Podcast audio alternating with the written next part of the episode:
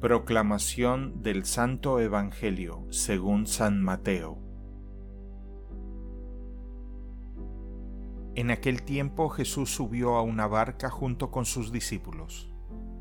De pronto se levantó en el mar una tempestad tan fuerte que las olas cubrían la barca, pero él estaba dormido.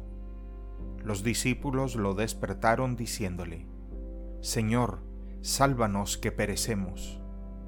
Él les respondió, ¿Por qué tienen miedo, hombres de poca fe? Entonces se levantó, dio una orden terminante a los vientos y al mar, y sobrevino una gran calma.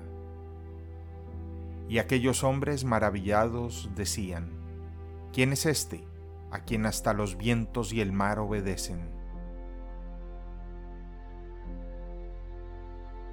Palabra del Señor.